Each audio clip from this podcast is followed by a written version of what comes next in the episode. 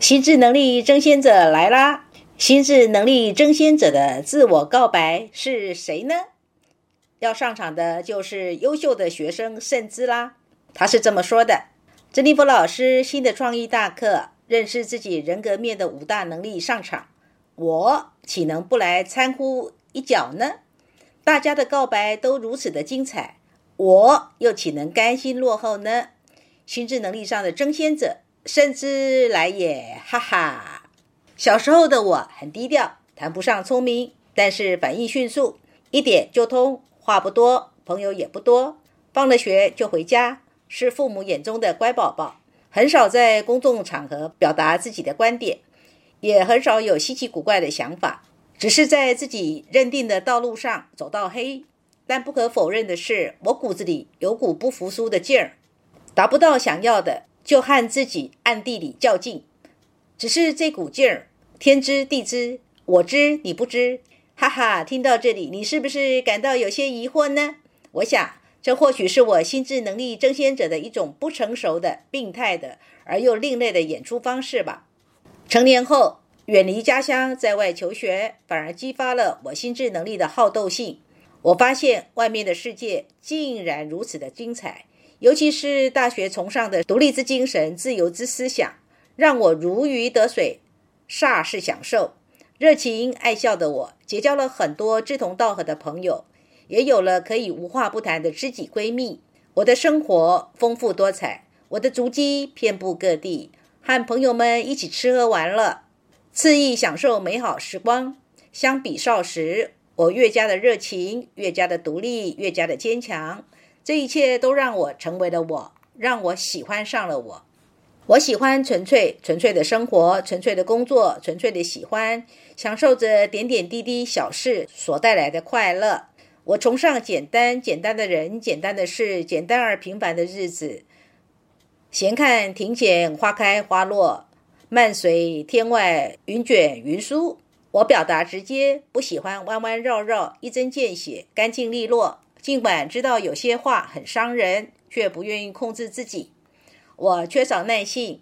那时流行玩 BBS，我的写文从来都是短篇不连载，想要表达的观点亦是一目了然，没有话外音，没有隐藏的含义。我有时冲动，冲动地表达，冲动地承诺，冲动地选择，但却不后悔，哪怕头破血流，依然坚持自己的内心。渐渐的，我还发现自己身体内外住个好变的小野兽。尽管它包裹着敦厚的外衣，我会像个勇敢的斗士一样，间接或直接的捍卫着自己的观点。随着年龄的增长，我虽然喜欢上了我，却越来越觉得我并不认识我。在网络上跟珍妮波老师魔力般的笑声一见如故之后，就开启了自我探索的漫漫修行之路。而今的我有自己的小家庭，扮演着为女、为妻、为母、为师的多重人生角色，面临着生活跟事业上的人生诸多挑战。在珍妮佛老师跟王兆坤老师的指导下，借着中年危机这个极有挑战性的际遇，重新认识自己，拥抱自己，看到他人，看到爱，看到美，期望有内观的智慧，有面对的勇气。相应地，心智能力争先者跟自由意志拥抱者，从互相拆台到互相协助，两个家伙握手言和，快速表达也要尽量做到有理有据，杂有理有据，也要及时的表达自己的观点，不是吗？心智能力争先者跟情绪感受协商者的拉扯，可以这样演，或许我不留情面的驳回了你的意见，过了一会儿觉得你讲的也挺有道理，就以另外一种方式表示我一定程度上的妥协。或许我表面上微笑点头附和你的观点，但心里我会列出一怎样、二怎样、三怎样的来反驳你的观点。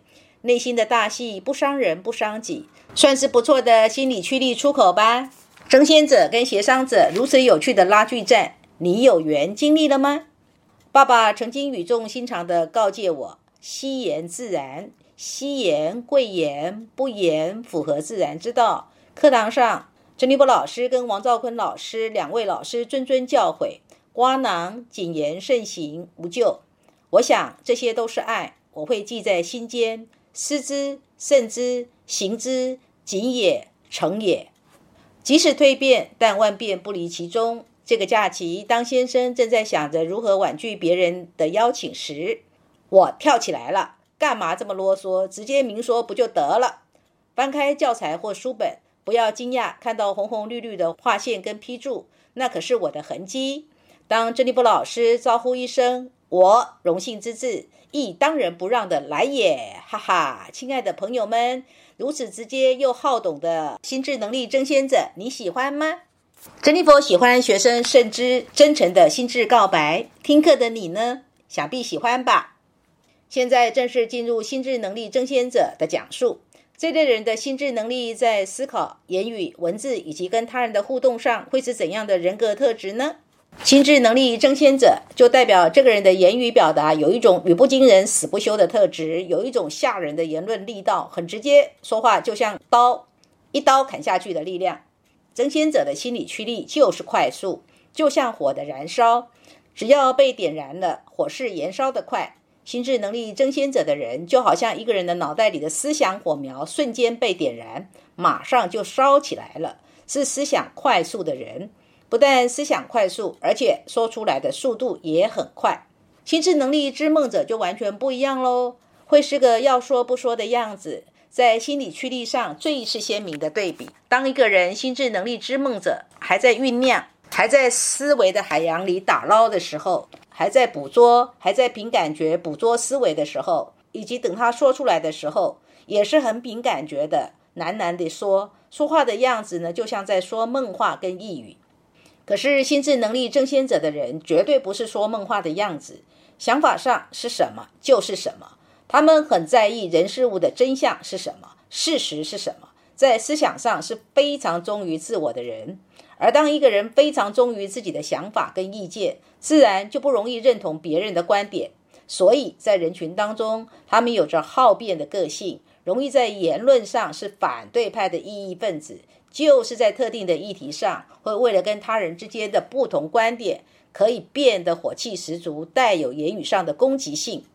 言语思想的能力之于心智能力争先者又是什么呢？就像一把利刃可以刺伤人，尤其是受过高等教育、见识又很好的心智能力争先者，语言所传达的思想的能力是一把利刃，一把利刀，一刀切下去，刀刀都见血。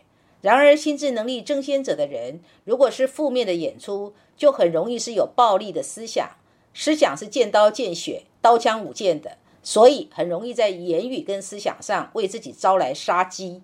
心智能力争先者的人在做决定是很快的，做任何决策的时候不会拖拖拉拉的。他们也很讨厌开会，对他们来讲，开会呢就是开而不决，决而不议。他们要的就是要怎么干，你就说清楚吧。你要干嘛，请你讲清楚，不要开冗长的会议又不做决定。所以他们很不适合在官僚机构，因为官僚机构有时。会在决策上开而不决，决而不议，或就算呢初步有决议，也要往上呈报，才能够做出最后的指示。心智能力争先者，如果要说他们的优点，就是呢思想果断的人，果决明快，非常有自己原创性的想法、原创性的主张、原创性的见解。如果要说缺点呢，就是会太过度捍卫自己的主张，以至于跟别人辩论。甚至为了争到言语上的赢而粗话都飙出来了，反正呢就是意义，意义到底，杠到底，言语上的不服输。心智能力争先者，思想果断，做决策很快，而很快就容易冲动，容易照进，刚愎自用，个人主观导向，所以你不要想要去劝一个心智能力争先者，那往往是白费唇舌的。当心智能力争先者跟心智能力协商者争论的时候，谁会输呢？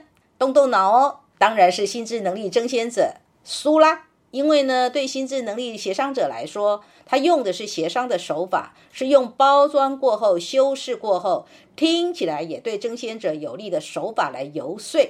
可是，心智能力争先者就是赤裸裸的，在心智能力所呈现的想法的范畴，一个不穿衣服的野人，怎么斗得过穿着礼服的文明人呢？文明人有文明人的文化底蕴呢。